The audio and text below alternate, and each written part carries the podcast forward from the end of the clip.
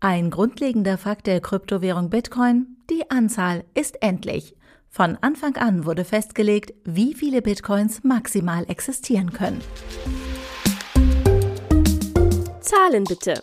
Jeden Dienstag neu bei Heise Online. Wie viele Bitcoins gibt es eigentlich?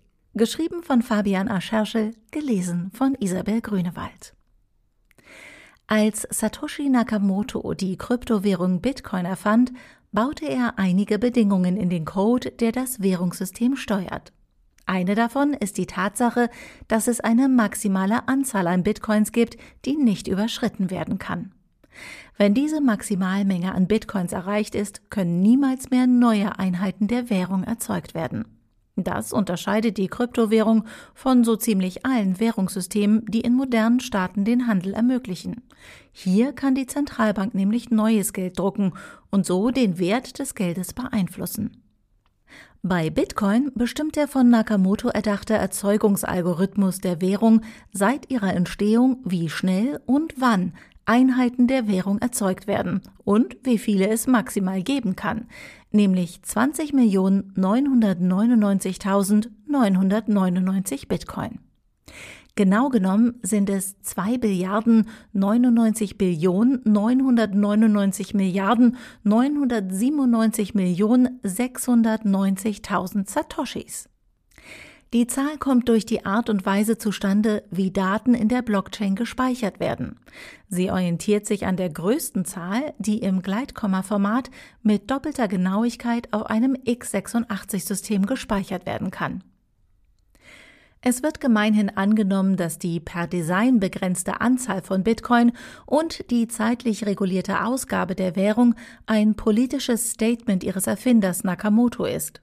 Der von ihm erstellte erste Block der Blockchain enthält den Text The Times 03 Jan 2009 Chancellor on Brink of Second Bailout for Banks. Die Schlagzeile der Londoner Times vom 3. Januar 2009. Zum einen soll das wohl beweisen, dass dieser als Genesis-Block bezeichnete erste Block der Blockchain an oder nach diesem Tag erzeugt wurde. Es scheint aber auch eine ziemlich deutliche Kritik am traditionellen Bankensystem zu sein, dessen damalige Krise sich in der Times-Schlagzeile deutlich widerspiegelt. Konventionelle Währungen unterliegen einer natürlichen Inflation ihres Preisniveaus, die entsteht, wenn die Zentralbank, welche die Ausgabe des Geldes kontrolliert, mehr davon in Umlauf bringt. Bitcoin hingegen unterliegt einer ständigen Deflation, da es eine begrenzte Anzahl von Bitcoins gibt und diese Zahl mit der Zeit sogar noch kleiner wird, wenn Bitcoins von ihren Besitzern vernichtet werden oder diese nicht mehr auf ihre Wallets zugreifen können. Diese Deflation liegt in der Natur der Sache, denn Bitcoin als dezentrale Währung kann schon von ihrer Konzeption her keine zentrale Instanz wie eine Zentralbank haben, welche die Ausgabe des Geldes steuert und damit de- oder inflationären Trends entgegenwirkt. Somit ist die dezentrale Kryptowährung Bitcoin gleichsam ein Experiment eines absichtlich deflationären Währungssystems. Aber Moment mal, zerstörte Bitcoins? Heißt das, die wirkliche Anzahl an Bitcoins wird sogar noch kleiner? In der Tat stimmt das. Genau genommen stimmt nicht mal die Zahl von 20.999.999,9769 Bitcoins, die insgesamt in Umlauf gebracht werden sollen. Zum einen muss man dort die 50 Bitcoins abziehen, die als Mining-Belohnung für den Genesis-Block generiert wurden. Die kann nämlich niemand ausgeben. Das liegt daran, dass Transaktionen in einem Block nur dann als gültig und sicher gelten, wenn dieser ein fester kryptografisch gesicherter Bestandteil der Blockchain ist.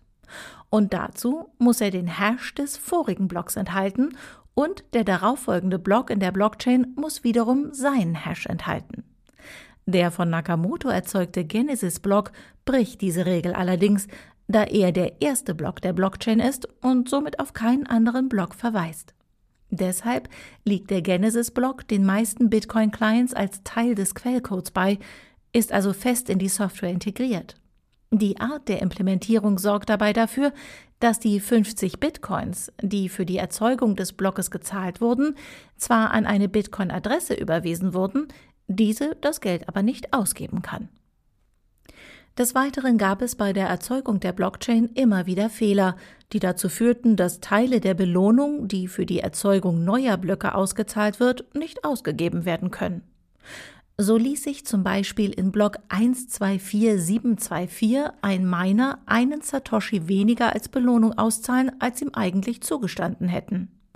Das führte dazu, dass ab diesem Zeitpunkt ein Satoshi weniger existiert und die Zahl von maximal 2 Billiarden 99 Billionen 999 Milliarden 997 Millionen 690.000 erzeugten Satoshis um einen nach unten korrigiert werden musste.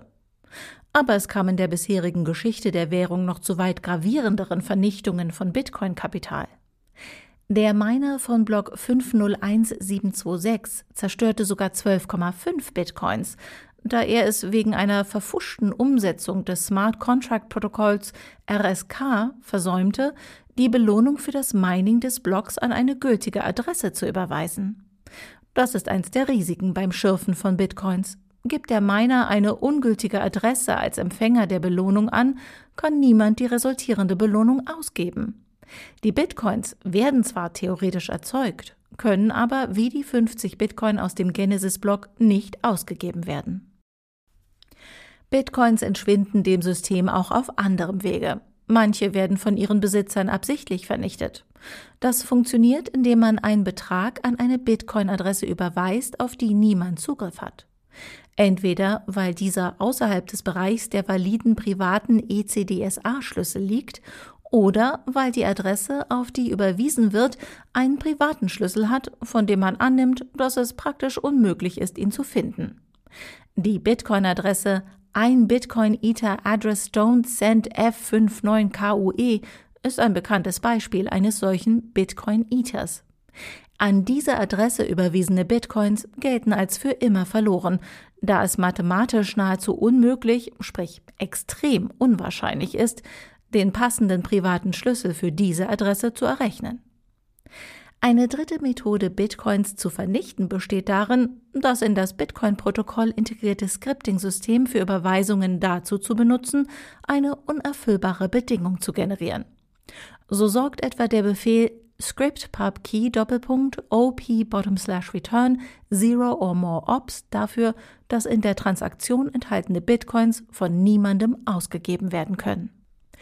Die meisten Bitcoins, die nicht mehr ausgegeben werden können, fallen aber wohl dem Verlust von privaten Schlüsseln für Bitcoin-Adressen zum Opfer. Verliert ein Bitcoin-Nutzer den Zugang zu seinem Wallet und hat kein Backup der privaten Schlüssel seiner Adressen, so hat niemand mehr Zugriff auf die mittels dieser Adressen verfügbaren Bitcoins. Wie viele Bitcoins bereits auf diesem Wege dem digitalen Vergessen zum Opfer gefallen sind, weiß niemand. Es lässt sich aufgrund der pseudonymen Natur des Bitcoin-Systems auch nur schwer schätzen. Sicher ist nur, dass von den knapp 20.999.999 Bitcoin, die schätzungsweise irgendwann um das Jahr 2140 alle erzeugt worden sein sollten, eine große Menge für immer unwiederbringlich verschwunden sind.